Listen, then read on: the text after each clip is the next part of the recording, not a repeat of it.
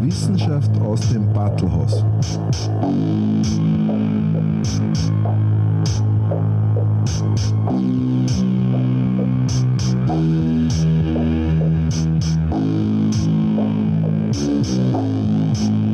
Aus der Feichtinger Stube des Schrift- und Kalligraphiemuseums Bettenbach in Almdach.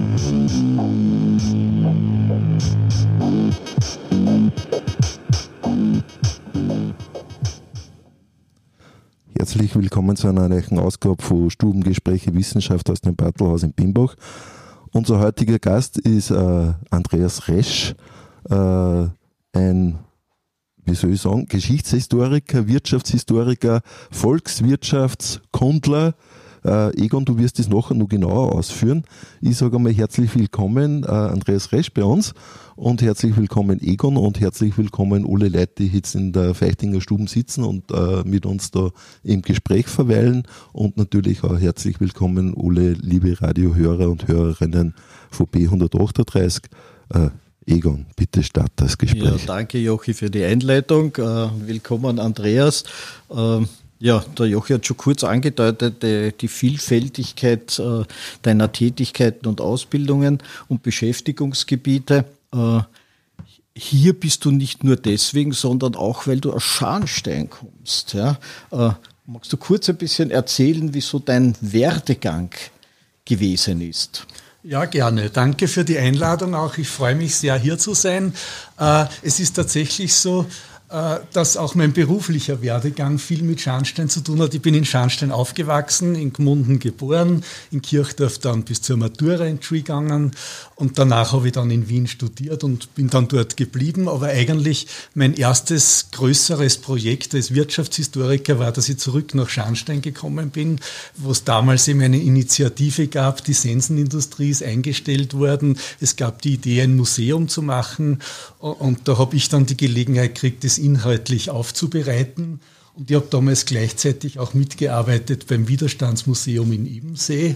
Und das waren so zwei parallele Projekte, an denen ich da ein Jahr lang mitgearbeitet habe. Und das war für mich äh, eine sehr interessante Ausgangsbasis, weil ich da sozusagen am Beispiel von sehr konkreten Realstudien auch sehr große Fragen der Wirtschaftsentwicklung und wie sich die Gesellschaft verändert, wie Innovationen die eben die Wirtschaft weiterbringen, aber auch welche Effekte das dann haben kann und so weiter, eben angehen konnte.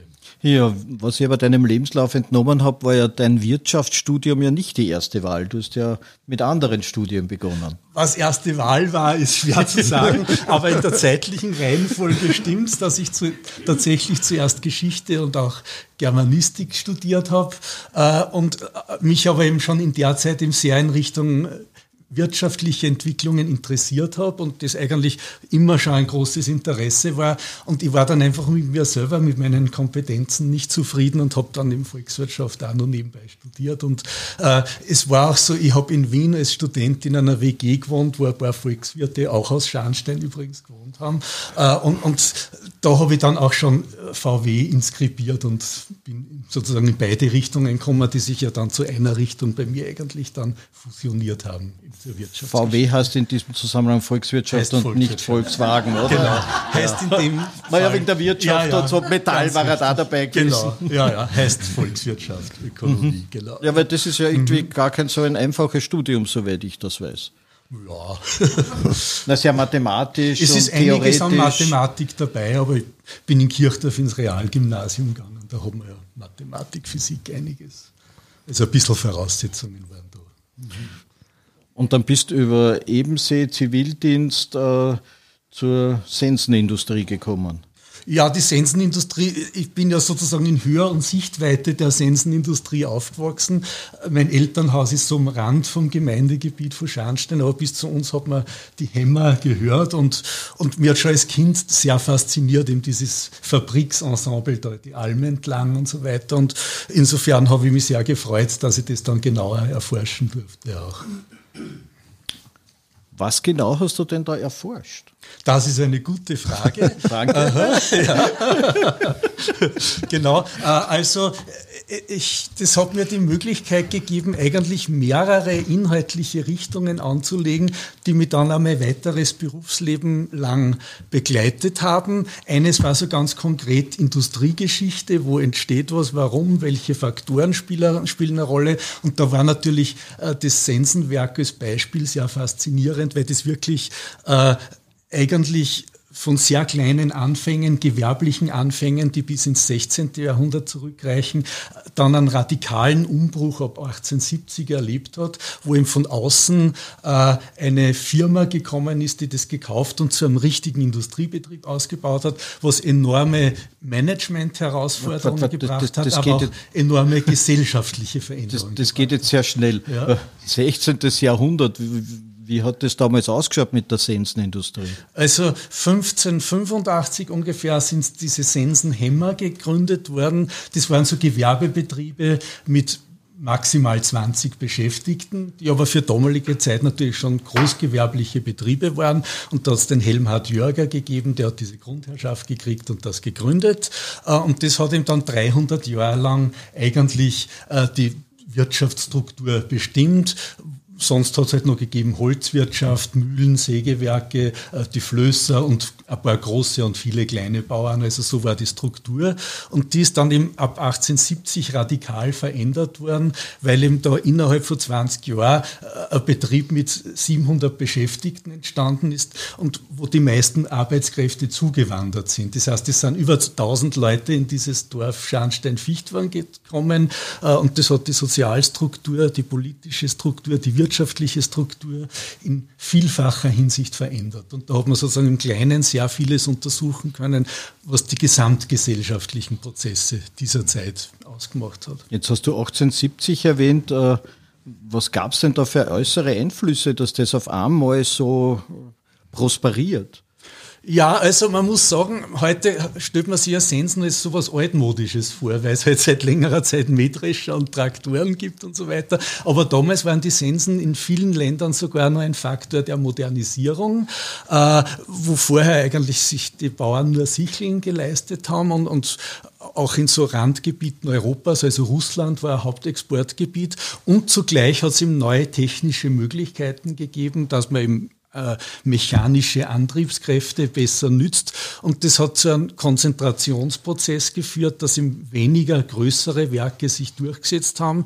Und da war der große Faktor, dass es eben die Firma Rettenbacher aus Kirchdorf gegeben hat, die schon sehr wohlhabend durch den Handel mit Sensen durch Jahrhunderte hindurch geworden ist und die dann sozusagen eine Rückwärtsintegration in die Produktion gemacht haben. Das heißt, die Firma Rettenbacher in Kirchdorf hat die Sensen verkauft, die im Almtal genau, oder und in vielen in, anderen Orten im Elstall und so überall. verkauft worden sind.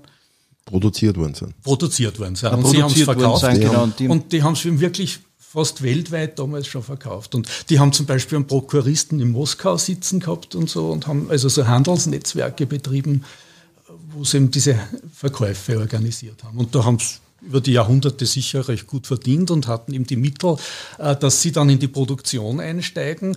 Und an dem Prozess hat man aber auch sehr vieles gesehen, was wir dann später, wir kommen dann auf Schumpeter zu sprechen, auf diesen Ökonomen, äh, was da auch ist. Es war sozusagen ein technischer Fortschritt. Man hat ein größeres, moderneres Werk gemacht. Es war auch für die Arbeiter eigentlich ein Vorteil, weil die Arbeitsplätze waren besser wie in den kleineren Hämmern, äh, weil irgendwie also die gesundheitlichen Belastungen waren schlechter, die Schleiferei war moderner, äh, die Abzüge bei den Essen waren besser, also die Luft war nicht so äh, schädlich und so weiter. Aber es hat auch viel Konfliktpotenzial gebracht.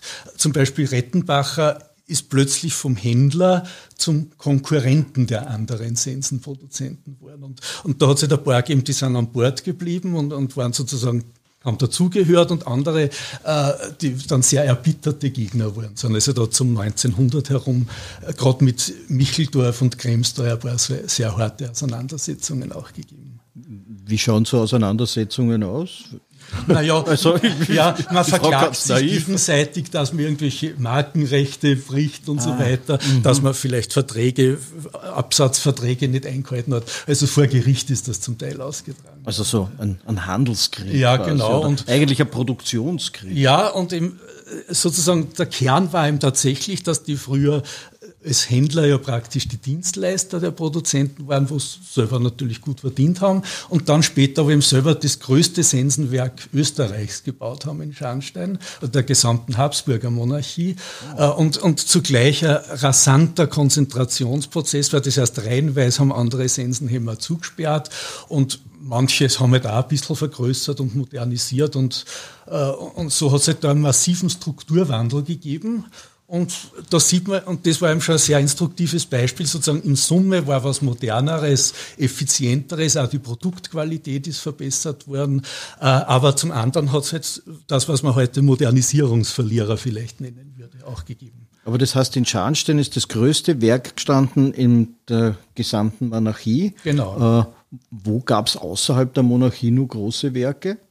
Naja, es hat natürlich von England über Deutschland hat es auch Sensenerzeugung gegeben. Und es sind sogar die jungen Rettenbachers im 19. Jahrhundert mal auf so eine Art äh, Industriespionage nach England gefahren und haben sie tatsächlich dort in Werke eingeschlichen. Äh, und so wie es ist auch bei die Bierbrauer, gibt es da auch ganz berühmte Geschichten, wo zum Beispiel äh, äh, die dann im 19. Jahrhundert das auch so revolutioniert haben, die sind auch nach England gefahren. Und, und das haben aber interessanterweise eben die Rettenbacher Sache auch gemacht. Okay. und Sheffield und so war ja natürlich das Weltzentrum hochwertiger ah, Stahlverarbeitungen zu Klingen aller Art. Ja. Aber trotzdem mhm. gibt es kein Guinness bei uns.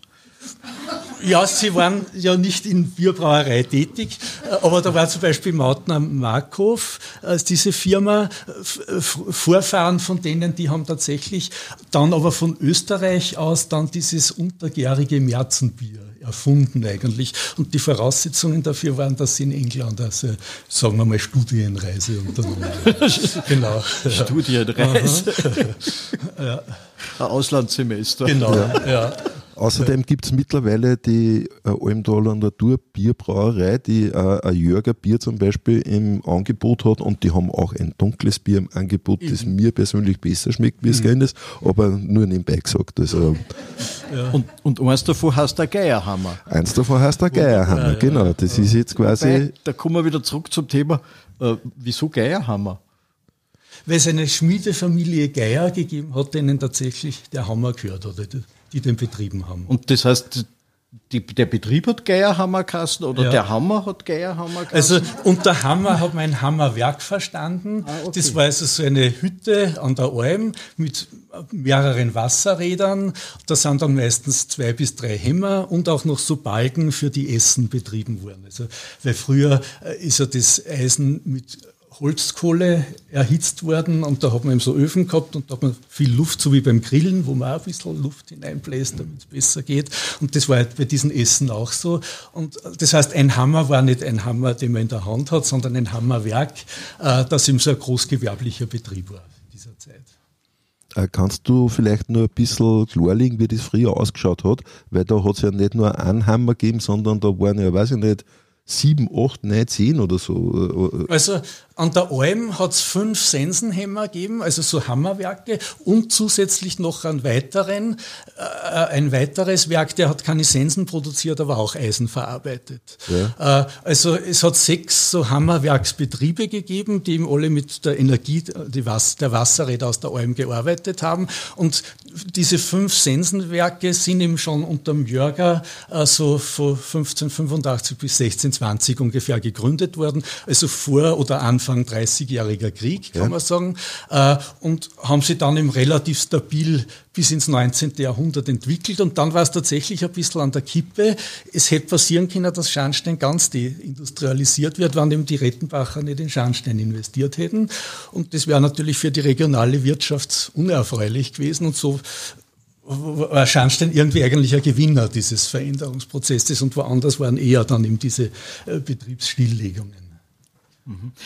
Weil du das jetzt mit diesen mehreren Hämmern gesagt hast, äh, was ich so mitbekommen habe, ist das ja nicht äh, damit erledigt, dass diese Sense gehämmert wird, sondern da waren ja so viele Arbeitsgänge. Mhm. Kannst du das kurz beschreiben?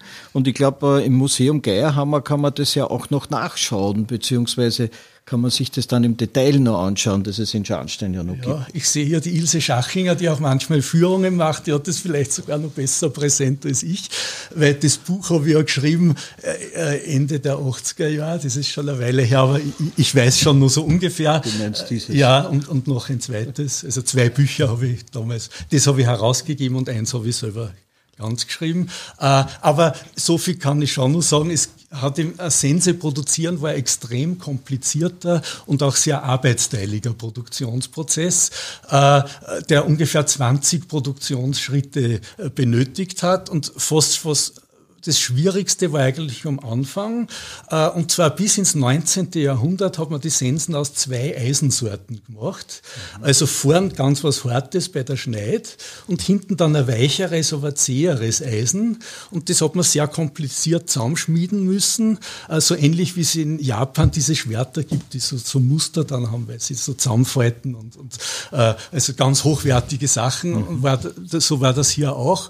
Äh, und sozusagen also da, am Anfang Anfang des Produktionsprozesses war da schon eine wichtige Sache, diese Bröckel machen, aus denen dann überhaupt die Sensen erst geschmiedet worden ist. Und dann der entscheidende Prozess waren aber die, äh, die Essmeister, die selber die, das Sensenblatt ausgeschmiedet haben in seiner Rohform, weil das war immer Freiformschmiedung, also da hat man einfach unter den Hammer mit Augenmaß und Routine das können müssen, dass man aus dem Bröckel so richtig äh, das Sensenblatt schmiedet und hinten hat es dann nur die Hamme, wo der Stiel dann, der in Wirklichkeit Wurf heißt, natürlich, wenn man es richtig sagt, äh, montiert wird. Und, und, und das war also eine sehr anspruchsvolle Tätigkeit und die ist in diesen gewerblichen Betrieben vom Hammerherrn oder vom Meister selbst gemacht worden.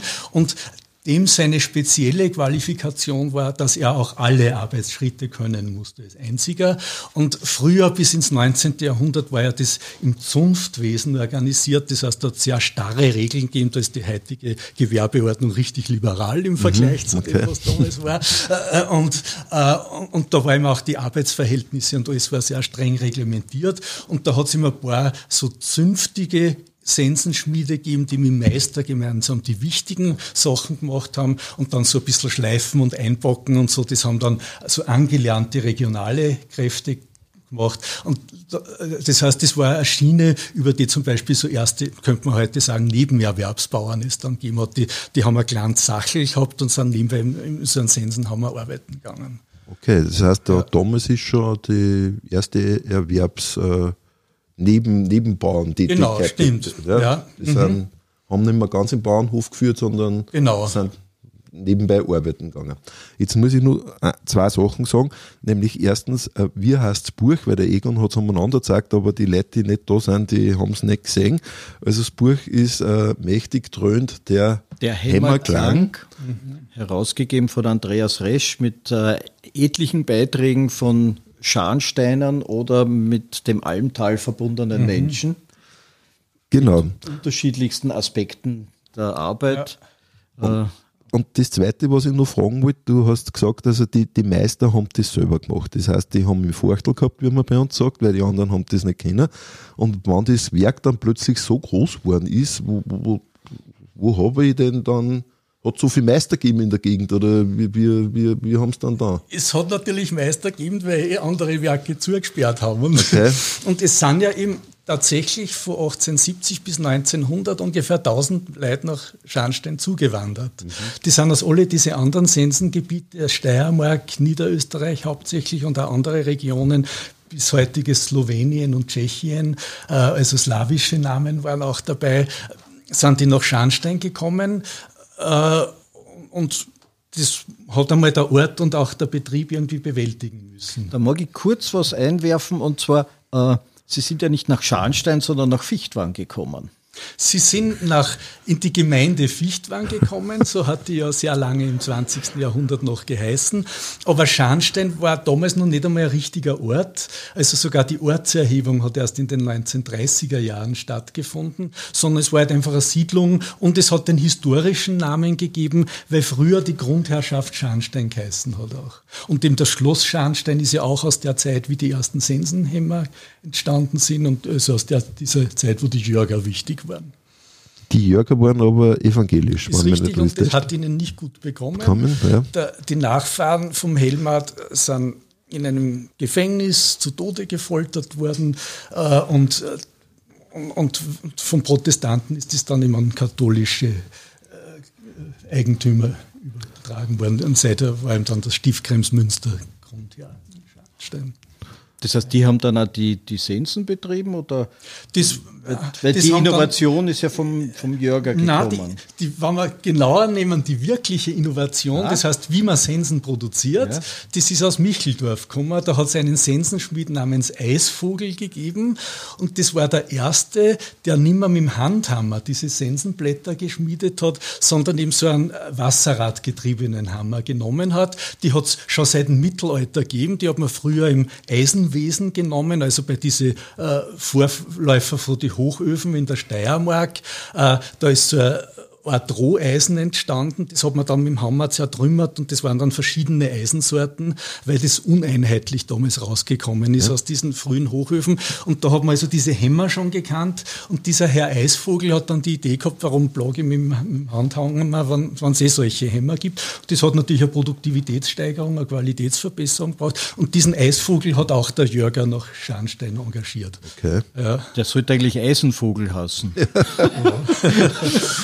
Ja. Aber, aber die Krems, ist ja, das war ja dann an der Krems. Genau. Das ist, das ist ja dort irgendwie so ein kleiner Fluss im Verhältnis zu allem. Hat aber funktioniert. Also es gibt ja in, in Micheldorf auch ein Sensenmuseum und das sehr schön ist und das mehr auf diese frühere Zeit fokussiert ist und wo es sehr schönes Herrenhaus gibt, weil diese Sensenschmiede waren ja sehr wohlhabend und haben immer so ein barockes Herrenhaus gehabt, dann so ein bisschen Arbeitswohngebäude für die Arbeiter und dann natürlich eben die, die aus der Landwirtschaft so äh, als Arbeitskräfte rekrutiert. Das heißt, um wie viel, das war die Sozialstruktur. Um wie viel früher war dann dort die Sensenproduktion schon? Also Sensen irgendwie hat es schon im Mittelalter gegeben, wobei da hauptsächlich Sicheln verwendet worden sind, aber hat es auch schon gegeben, aber die waren im Händisch geschmiedet. Ja, in Frankreich sind sie aus Gold gemacht worden, die Sicheln. Okay. Der Asterix. ja gut, aber, aber nur die, mit denen man Mistel ja. ja, genau. Ja. Aber nur die, was einen Zaubertrank genau. haben. Ja. mhm. Also, da, da ja, also das reicht weit zurück, wie das Eisenwesen natürlich weit ins Mittelalter zurückreicht. Äh, aber da hat es ihm dann auch im Eisenwesen ja ein paar Mal dann so Technologiesprünge gegeben äh, und äh, und die wichtigsten waren dann aber im 19. und 20. Jahrhundert. Eben wie dann Rettenbacher das Sensenwerk ausgebaut hat, hat man dann schon nicht mehr zwei Sorten Eisen genommen, sondern schon das Bröckel einfach von einer Stange runtergeschnitten, die man eben beim Eisenhändler gekauft hat. Okay. Äh Weißt du oder weiß man, warum die dann auf die Idee gekommen sind, dass quasi das Kremstal verlassen und ins Almneu kommen? Das war einfach das ökonomische Interesse vom Jürger. Er hat gesehen, da gibt es was, das läuft gut, die verdienen gut, das will ich in meiner Grundherrschaft auch haben. Okay. Und die Rettenbacher nachher? Die, ich glaube, es war einfach zu haben.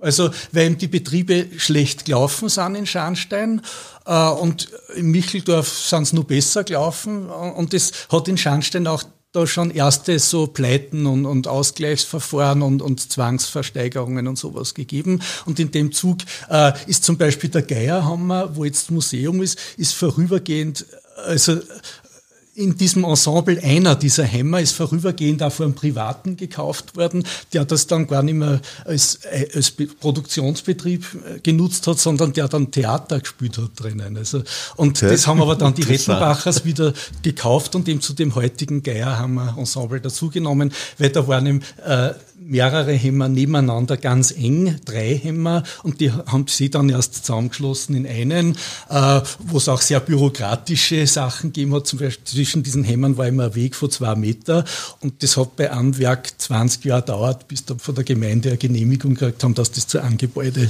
zusammenführen. Solche Sachen, es auch okay. Geschichten, die man heute kennt, hat okay. schon, ja. Also das ist jetzt äh, heutzutage nicht so... Nein, das gab es jetzt nicht mehr. Genau. ja. Heute gibt es den kurzen Dienstweg. Ja, genau. zwei Meter. Nein, nein okay. Äh, was mich nur interessieren hat, äh, wie das nachher quasi das größte Werk von der Monarchie geworden ist. Äh, da hast du ja gesagt, da sind plötzlich extrem viele neue Leute zu, zugezogen, Arbeiter quasi, und das ist das Stichwort, dann hat es mhm. quasi in einer Gemeinde, die vorwiegend, sage ich mal, bäuerlich strukturiert war, plötzlich viel Arbeiter gegeben. Und da ist dann wahrscheinlich auch ab und zu ja, zu einem Konflikt kommen, oder? Hat gewisse Dynamiken entfacht. Zum einen sehr positive wirtschaftliche, weil natürlich die Wirten, die Bauwirtschaft und so weiter äh, haben alle profitiert davon, dass jetzt viel mehr Leute sind. Das Vereinsleben ist gewachsen und alle Arten von Gewerbe und so weiter.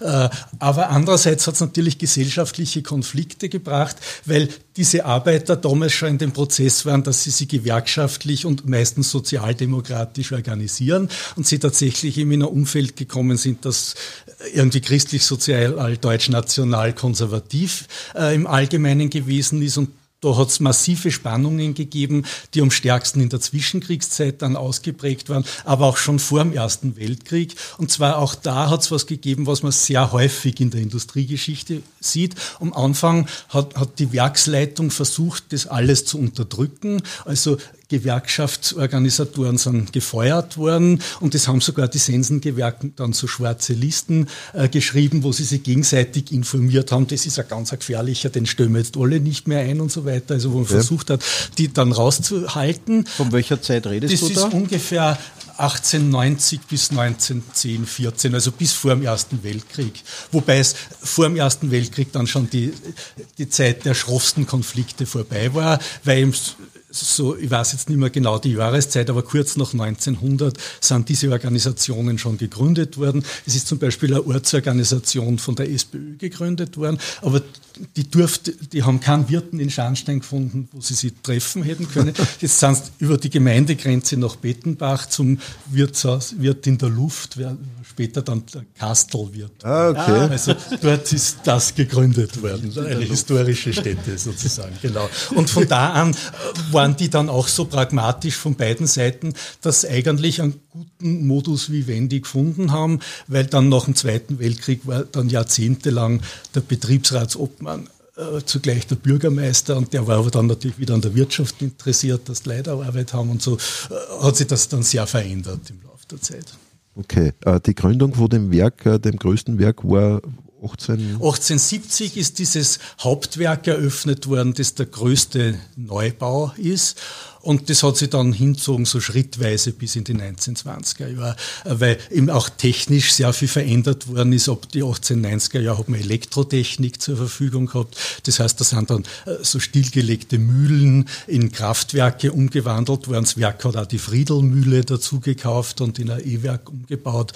Äh, und nebenbei hat aber Track zum Beispiel dann auch war also ein Pionier der Elektrizitätswirtschaft. Äh, und das, damit hat man dann einfach bessere Maschinen antreiben können und das war besonders für die Qualitätssteigerung dann auch wichtig. Okay, und äh, du hast eins noch gesagt, äh, die, die, die Arbeiter waren quasi schon gewerkschaftlich äh, äh, zusammengeschlossen und haben Forderungen gehabt. Die sind aber in Scharnstein gar nicht so wild ausgefallen wie es sonst wo. Habe ich gelesen zumindest. Ja, das stimmt wirklich. Und zwar, weil eben die Sensenindustrie war in vielen Regionen eher in der Krise, weil es ihm die neuen Großen gegeben hat und die Kleinen, da ist es immer schlechter geworden. Und und das hat natürlich die Laune dort eher verschlechtert. Das heißt, oft sind, sind Werke radikaler gestreikt worden, die wirtschaftlich eh schon schlechter da gestanden sind, weil da natürlich die Arbeiter weniger verdient haben, schlechtere Wohnungen gehabt haben und so weiter. Und die in Scharnstein waren eigentlich dann irgendwie froh, dass sie da sind. Und äh, es es sind zwei sehr große Wohngebäude, zum Beispiel oben in Scharnstein errichtet worden, was auch wieder eine ganz eigene Geschichte wäre, das zu erzählen. Äh, und so, also die haben vergleichsweise, das waren alles so Zimmer, Küche, Wohnungen, also aus heutiger Sicht sehr bescheiden, mhm. aber für einen damaligen Standard trotzdem okay und hat zum Beispiel auch von der Lebensplanung und Lebenspraxis haben sie eigentlich eine bessere Situation gehabt als so äh, Arbeitskräfte in der Landwirtschaft. Die, ja. die, mussten vielfach ein Leben lang ledig bleiben, haben nie einen eigenen Haushalt gehabt, weil man Knecht oder Markt war. Mhm. Und die Arbeiter haben eigentlich sehr jung heiraten können und sind dann eben in so eine Werkswohnung gekommen. Das heißt, du hast zuerst so soziale Spannungen angesprochen. Ja. Da klingt ein bisschen ein Spannungspotenzial heraus. Hat es absolut gegeben. Äh, also ich habe so Regionalzeitungen, Salzkammergutzeitung und so weiter durchgeschaut vor 1890 und Zwischenkriegszeit und da ist schon ziemlich regelmäßig von Schlägereien zwischen Bauernknechten und Sensenarbeitern die Rede, äh, die im Wirtshaus ein bisschen zu viel getrunken haben und, dann halt so Meinungsverschiedenheiten gehabt haben. Die, die haben sich ja dann auch zwischen Grüner und Scharnstein ergeben, genau. aus durchaus anderen Gründen. Da, da gibt's einige Sachen. Äh, es gibt praktische Gründe tatsächlich. Also einer war wirklich äh, die Nutzung des Wassers der Alm, weil Grünau war ja sehr stark auch holzwirtschaftlich und, und bis zum Bau der Eisenbahn 1900 herum äh, waren, sind ja die als Flosse, also mit den Flössern nach Wels gebracht worden. Und, und im Sommer war das Wasser ein bisschen knapp und da haben wir dann auch die Schmiede mit den Flössern gestritten, die da von Grünau gekommen sind, ob man jetzt wer auf oder zu machen soll, ob die runterfahren können oder ob das Wasserradl angetrieben wird. Okay, das heißt, die einen wollten das Wasser runterrennen lassen, weil sie Holz damit genau. transportiert genau. haben, die anderen wollten aber die Wasserkraft für ihre Hämmer nicht äh, auf einmal. Nicht, nicht durch einen großen Abfluss, sondern durch einen Werkskanal sozusagen lassen. Okay. Genau. Und da sind wir jetzt quasi bei der Geschichte von den Krempentretern von den Pitscheler, oder? Okay, wenn wir das ansprechen wollen, genau. Naja. Das war natürlich äh, äh, sozusagen das Produkt dieser Konflikte, weil das waren nicht einfach zwei Begriffe, die das sehr auf den Punkt gebracht haben. Und zwar Pitscheler, das war der verächtliche Ausdruck der Grünauer und auch der Nicht-Sensenarbeiter für die Sensenarbeiter, weil die haben eben äh, ihr Mittagessen oder ihr Jausen in einer Blechbüchse, in einem Beachall mitgebracht. Das konnten sie dann auch da bei der Esse ein bisschen aufwärmen zum Mittag. Äh, und, und, äh, und das waren eben die Beachaller. Und die Krempentreter sind halt die, die nur im Wald umgehen und ab und zu halt auf irgendeinen Krempen draufsteigen und sonst eigentlich äh, nichts tun. Also so hat man sich gegenseitig da halt in den Konflikten mit bisschen unfreundlichen Begriffen belegt. Ja, aber die Begriffe ja. haben sich gehalten, weil sogar als Bedenbacher, wenn man dort nach mhm. Scharnstein kommt oder Grüner, hört man das immer wieder. Ich glaube, es ist zwar nicht mehr so ernsthaft äh, hinterlegt, wie es gewesen ist, aber also, wenn ich in Scharnstein ein Volleyballturnier spiele, dann heißt der Scharnsteiner Mannschaft nur über die Bigeler und die, die Grüner heißen halt nur über Krempentreter und, äh, und so hört man das eigentlich im Allgemeinen ja. auch ab und zu. Ich finde das eh sehr spannend und auch eben für meine Art von Forschung, äh, wie sozusagen das Kulturelle viel langlebiger das, was sich im Schnelllebigeren verändert, überlagert und erhalten bleibt und dadurch natürlich die Kultur und die Gesellschaft ganz was Vielschichtiges ist. Ja, na super. Ja. Ich meine, ich habe mal drei Jahre gebraucht, bis ich überhaupt drauf kommen bin, was die was die noch meinen mit Bigeler. In dem Sachbuch kann man es nachsehen. Ja. Zwar hat da der Klaus Hirtner hat einen wirklich schönen Beitrag geschrieben, das war ein Literat und Soziologe aus Steyr, ja. äh, der einfach ein Kommunikationstalent war. Der ist zwei, dreimal ins Wirtshaus gegangen und durchs Werksgelände spaziert und dann hat er schon eine wunderbare Sammlung von Anekdoten gehabt und er hat daraus dann auch noch ein äh, eine Radioproduktion gemacht, also ein Hörspiel, wo er dann sogar einen Preis gewonnen hat und das schon auch ein paar Mal wiederholt worden ist. Also äh, das ist auch einer der besonders faszinierenden Beiträge, finde ich, in diesem Sammelband. Das interessiert mich jetzt natürlich als Radiomensch. Äh, diese, diesen Beitrag gibt es noch? Den kann man noch nachhören? Ich oder? auf einer Audiokassette. Okay. Ich, ich, ich habe aber ein Gerät, wo ich ihn digitalisieren kann. Also, ja, das war super, weil ich denke mal, das war mhm. doch interessant, sich sowas wieder mal ja, anzuhören. Aber vielleicht kann, kriegt man auch beim ORF, weil die haben natürlich archiviert. Ja. ja. Ja, müssen wir mal schauen. Äh, apropos schauen, unsere Zeit schreitet fort. Äh, Wer es gemerkt hat, ich habe sogar heute schon das Intro verkürzt. Also unser, unser Jingle ist nicht ganz gerannt, weil ich eh schon weiß, dass wir nicht genug Zeit haben. Es wird sicher zu viel zu kurz. Und ein guter Meister von mir hat einmal gesagt, äh, enttäuschen Sie freundlich, darum sage ich es gleich, wir werden nicht fertig in Reden. Aber ich möchte trotzdem, du hast da auch eine Musik gewünscht, dass wir ein bisschen durchschnaufen können und dass sie der Antrag der Gäste dann auch noch alle niedersitzen kann. Und äh, weil das so schön ist, hätte ich es gern gespielt. Und zwar hast du was ausgesucht von der Ella Fitzgerald mhm. und von äh, Louis, Louis Armstrong. Und äh, jetzt kann ich es auch dazu sagen, du bist ja selber Musikant oder warst du zumindest? leider nicht mehr. Okay. Ich habe früher ein bisschen amateurhaft auch musiziert.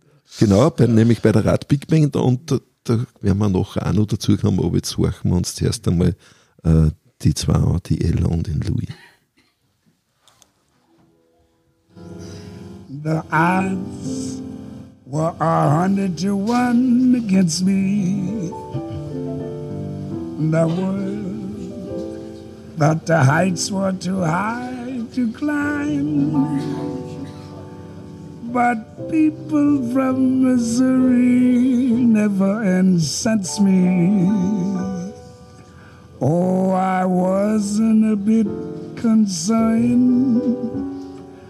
Far from history, I had learned how many, many times the one had turned. Baba They all laughed at Christopher Columbus when he said the world was round. They all laugh when Edison recorded sound.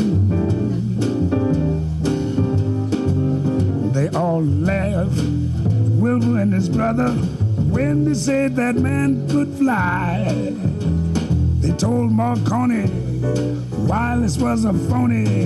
It's the same old cry. They laugh at me, wanting you. Said I was reaching for the moon, but oh, you came through. Now they'll have to change the tune. Yes, they all said we never could be happy they laughed at us in how. But oh, oh, oh, who's got the last laugh now? They all laughed at Rockefeller Center. Now they're fighting to get in. They all laughed at Whitney and his cotton gin.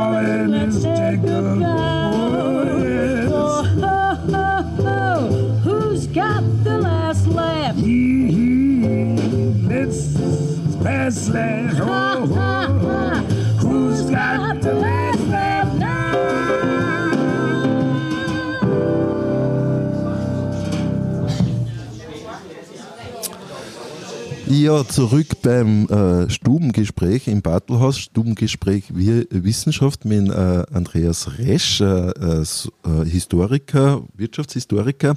Äh, du hast äh, dir die Musik gewünscht und das habe ich sehr interessant gefunden, weil einer von deinen Forschungsschwerpunkte ist Innovation, Industrialisierung und du hast gesagt, zur Innovation passt da die Ella und der Luis recht gut, weil das Lied hat Kassen, they all laughed.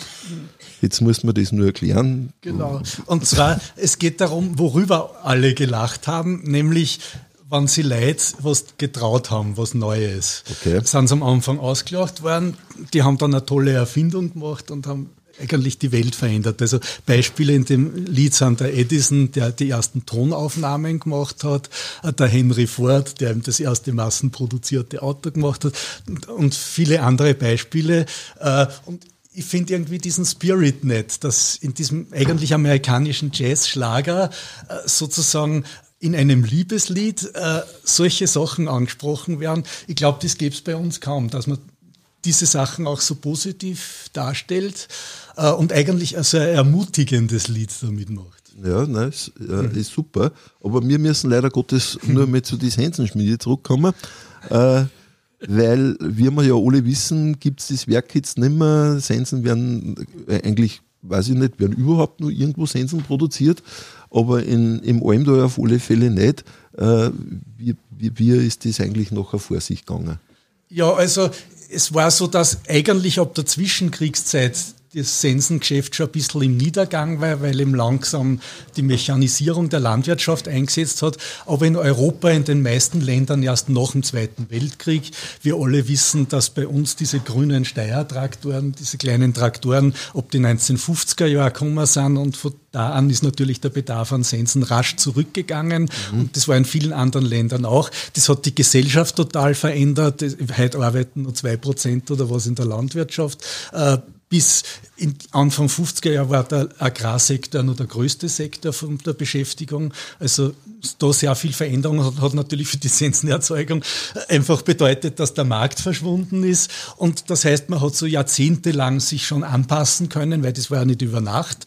Äh, und auch Rettenbacher hat andere Produkte gemacht. Es waren am Anfang Antennen für Fernseher und so weiter. Äh, zum Glück ist ja 1955 das Fernsehen eingeführt worden und das entstanden. Auf Dauer hat das aber die Firma nicht getragen und dann haben sie diese Präzisionsteile für Brillen gemacht, die bis vor kurzem funktioniert haben. Da hat es jetzt leider im November wieder finanzielle Krise gegeben. Äh, aber sozusagen das war, wo man auch die alten Qualifikationen lang weiterverwenden konnte. Äh, und und darum hat eben die Werksleitung sich schon 1970 entschlossen, die Sichelerzeugung, das auch gegeben hat, einzustellen, weil da hat es eine Möglichkeit gegeben, die Maschinen nach Afrika zu verkaufen, wo die dann vor Ort äh, was aufbauen wollten. Und dann eben äh, 17 Jahre später, also späte 80er Jahre, dann war es immer so weit, dass auch die Sensenerzeugung aufgelassen worden ist. Ja. Was aber dann fast mehr sozusagen ein symbolisch trauriger Schritt war, weil ihm diese jahrhundertealte Tradition zu Ende gegangen ist, aber weder wirtschaftlich noch sozial ein großes Problem war, weil da haben nur 60 Leute gearbeitet, von denen viele beschäftigt worden sind in andere Bereiche oder war schon im Pensionsalter waren. Das heißt, nur die S-Meister waren dann so nicht mehr äh, nötig. Also äh, ein Problem ist, das ist auch, wenn sich Struktur verändert, dass alte hohe, hohe Qualifikationen woanders dann nicht mehr so eingesetzt werden können. Also sozusagen so eine subjektive Dequalifizierung stattfindet. So wie es bei den Schriftsetzer zum Beispiel in den 1970er Jahren war, wie dann der Computersatz aufkommen. Gut, darüber wissen wir in unserem Haus ja gut zu berichten. Eben das, ja, hier ein Ort, wo man das auch besprechen könnte. Ja. Ja, und äh, mein, ich muss schon ein wenig fragen, weil äh, wo, wo werden Sensen jetzt noch produziert? Weil äh, so wie ich das mitgekriegt habe, wenn ich so in der, in der jungen Bauernschaft schaue, das Sensenmann wird wieder modern, es gibt Wettbewerbe sogar, die brauchen ja irgendwo Sensen her. Ich glaube, in Rosleiten werden noch immer Sensen erzeugt. Okay. Und möglicherweise noch in, in Wolfsberg in Kärnten. Ja. Da sind sie auf jeden Fall sehr lang, aber es könnte sein, dass die schon eingestellt haben. Das habe ich mir jetzt nicht angeschaut extra, äh, aber vielleicht weiß es wer aus dem Publikum. Rosleiten ist sicher, genau. Ist jetzt der letzte, in Lausa sind genau, in Lausa sind auch sehr lang noch produziert worden, aber äh, nur in so kleinen Mengen. Äh, das waren so die letzten drei dann und Genau. Mhm. Ja, äh, jetzt muss ich irgendwie die Kurven kratzen, weil äh, äh, du ja Wirtschaftshistoriker bist und auch mit der Wirtschaft was zu tun hast. Und da hat es einen, einen, einen, Menschen gegeben, über den du auch ein Buch geschrieben hast, nämlich den Herrn John Peter. Äh, und über den möchten wir auch noch ein bisschen reden. Okay.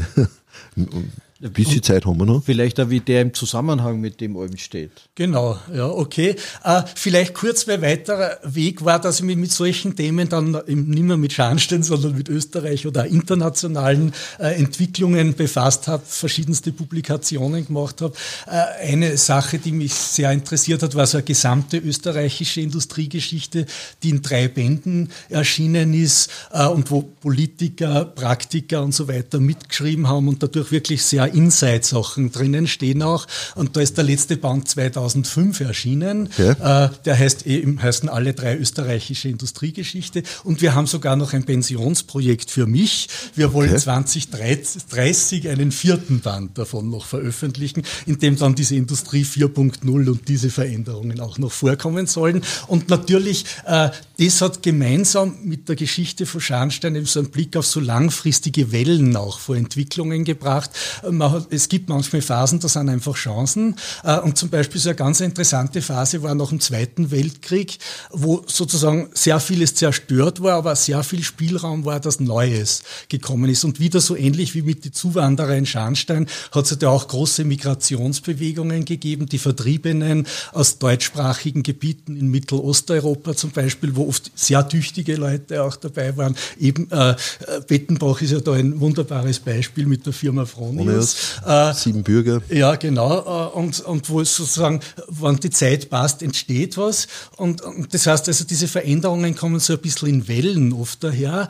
Und was auch dazu gehört, ist, dass, wenn man es einmal geschafft hat, dass das nicht auf Dauer sein muss. Also sehr viele dieser Nachkriegsgründungen, die super erfolgreich waren, sind nach 30 Jahren wieder verschwunden. Wenn wir an die Skiindustrie denken, Ski, Schuhe und so weiter. Also viele Bereiche hat es gegeben, die haben eine Phase gehabt und dann ist was anderes gekommen oder was Größeres und so und war wieder weg. Äh, Und eben mit solchen Eigendynamiken befasst sich eben auch dieser Ökonom Schumpeter, mit, zu dem ich dann auch ein Buch geschrieben habe mit einem Kollegen. Ja, weil da mit der Schuhindustrie ist ja direkt die Bettenbach auch betroffen und dann gab es ja die Filmkameras äh, und Projektoren. Da, glaube ich, gab es in Kirchdorf ein Genau. Werk, Eumig. Eumig, ja. Das heißt, das, das ist ja direkt mit Bezug auch zur Region. Ja, wir Absolut. haben in Bettenbach auch einen eigenen Skiproduzenten gehabt. Kreuzeder Spezial hat der erste Ski geheißen. Äh, hat sich auch nicht durchgesetzt, aber ist halt was Größeres gekommen. Und genau über solche Prozesse hat ihm der Schumpeter gearbeitet. Und zwar hat er einen Begriff kreiert, der heißt schöpferische Zerstörung. Das heißt, es kommt immer wieder was Neues. Was aber den Effekt hat, dass manches Alte verdrängt wird oder verändert wird und dadurch entsteht eben so eine wellenartige Bewegung der Wirtschaft. Äh, Und das kann technologisch sein, ist es sehr oft, aber es kann auch organisatorisch sein oder auch neue Marketingentwicklungen. Also das ist ja gerade in unserer Gegenwart ganz wichtig. Also Amazon verändert natürlich auch, wie Unternehmen arbeiten können und so weiter. Ja. Ist Amazon jetzt ein Marketingkonzept oder ist das ist ja ein eigenes Vertriebskonzept? Ja, eh, genau. Also Amazon ist einfach, äh, hat äh, so eine oligopolistische Firma, die aber eben sehr wertvolle Dienstleistungen Kann man bietet. oligopolistisch auf Deutsch auch sagen? Oligopolistisch heißt, dass nicht ganz die einzigen sind, aber wo es wenige Firmen gibt, die gemeinsam äh, diese Art von Geschäft beherrschen. Genau. Und, und das ist Amazon natürlich. Also wenn man bestimmte Art von Verkäufe machen will, braucht man Amazon und deswegen ist es oft unbeliebt, weil man sozusagen denen halt abliefern muss, die Prozente. Andererseits, wenn es es nicht gäbe, könnte man diese Geschäfte gar nicht machen. Und, äh, und früher hat es natürlich auch schon so Veränderungen gegeben, es hat technologische Veränderungsschübe gegeben. Da war besonders die Elektrifizierung, die sich durch alle Bereiche äh, durchgezogen hat, eben ab die 1890er Jahre. Äh, und wo eben zum Teil dann neue Betriebsstrukturen möglich worden sind, aber dadurch immer Altes verdrängt worden ist. Oder dann besonders auch, was wir in unserer Altersgruppe miterlebt haben, die IT-Revolution und so seit den 1970er, 80er Jahren, 90er Jahren. Okay, das heißt, äh, auch in der Wirtschaft ist so wie in der Natur, äh, es ändert sich immer alles und man muss da einfach auch mitgehen. Ja, also äh, Schumpeter ist damit ja auch einer der Begründer einer ökonomischen Richtung, die man als evolutionäre Ökonomie bezeichnet. Äh, Und damit war er eigentlich in seiner Zeit sehr modern, weil äh, als er studiert hat, ist überhaupt erst die, Ökonomie Wann war denn das? er hat, äh, er ist 1883 geboren, hat also um 1900 herum studiert. Äh, und da ist erst die Ökonomie, die heute die sogenannte Mainstream-Ökonomie ist, ist damals entwickelt worden. Äh, die ist, hat versucht, sozusagen auch irgendwie naturwissenschaftliche Konzepte in die Wirtschaftswissenschaft zu bringen, weil man sie dadurch irgendwie wissenschaftlicher unter Anführungszeichen machen Hat wollte. man das damals schon studieren können? Ja, das war damals an den juristischen Fakultäten. Die haben eine Tradition gehabt, auch in Wirtschaft, weil die haben ja auch früher die Beamten und so ausgebildet und die mussten immer im Finanzministerium und so weiter arbeiten können. Und, und die haben also eigentlich seit dem Merkantilismus haben die, die juristischen Fakultäten auch Wirtschaft unterrichtet. Und da hat er ja studiert, das heißt, er war vom Titel eigentlich Jurist, aber ein Absolvent immer als Ökonom und war am Schluss dann in Harvard ein sehr einflussreicher Professor in den USA. Und, und eben sozusagen das damals neue Konzept war, dass man die, da waren die Ökonomen davon interessiert, dass sie die Wirtschaft immer austariert zu so einem Gleichgewicht. Mhm. Also es gibt eine Firma, die verdient so viel, dass die Kosten zahlen kann und die Arbeiter verdienen so viel, dass die es kaufen können, was erzeugt wird. Und das ist dann eine Ökonomie im Gleichgewichtszustand. Ja. Das war so das Orientierungsmodell damals an der Ökonomie. Und der Schumpeter hat gesagt, aber so ist doch Wirtschaft überhaupt nicht, sondern sie verändert sich. Und da haben eben diese frühen modernen Ökonomen nur die Erklärung gehabt, das kommt irgendwie von außen her. Also weil sich die Leute vermehren, dann gibt es mehr Arbeitskräfte oder man entdeckt ein neues Kohlelager, dann kann man wieder mehr Fabriken bauen und so. Und der Schumpeter war eigentlich der Erste, der gesagt hat, aus dem Wirtschaftsprozess selber heraus kommt so eine Dynamik.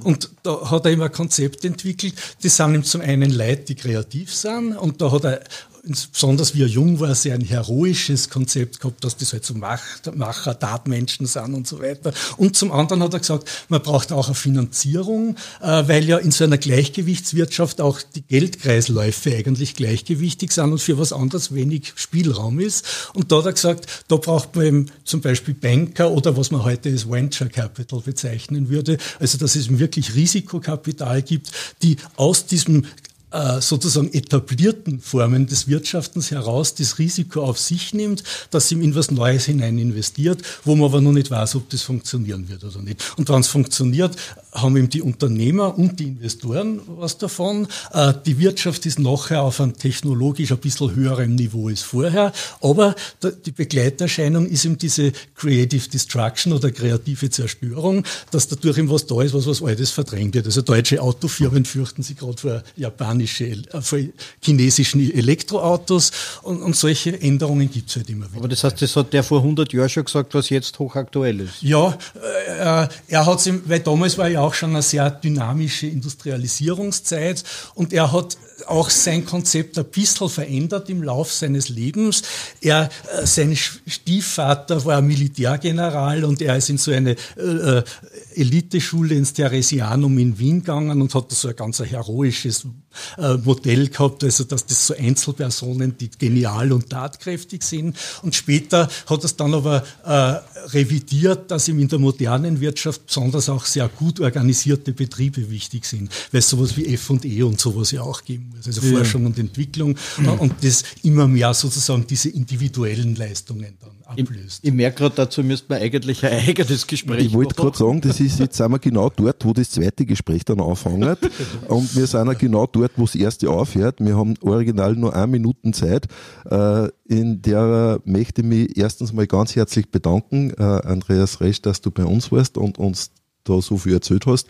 Danke ans Publikum, äh, die so zahlreich erschienen sind. Und ich mag nur ganz kurz erwähnen. Warte nur ein wenig an die Hörerinnen draußen, möchte ich auch noch sagen, kommt ins Battlehaus und hört euch das vor Ort an. Es ist im Radio super, es ist in der Feichtinger Stumm noch viel, viel besser. Und Egon, jetzt darfst du. Ja, und weil du vorhin äh, erwähnt hast, dass äh, eine, ein Hammer äh, zu einem Aufführungsort geworden ist, das findet auch heuer wieder statt. Äh, es wird im Geierhammer ein Musical geben, bei dem du auch wissenschaftlich mitarbeitest. Äh, das wird Ende Mai zum ersten Mal aufgeführt werden und äh, ja, macht der ja. Hermann Missbauer mit Rad Big Band mehr oder weniger Genau, jetzt haben wir alles gesagt. Und jetzt haben wir alles gesagt. Danke vielmals. Danke und auf Wiederschauen. Okay, danke. Ja.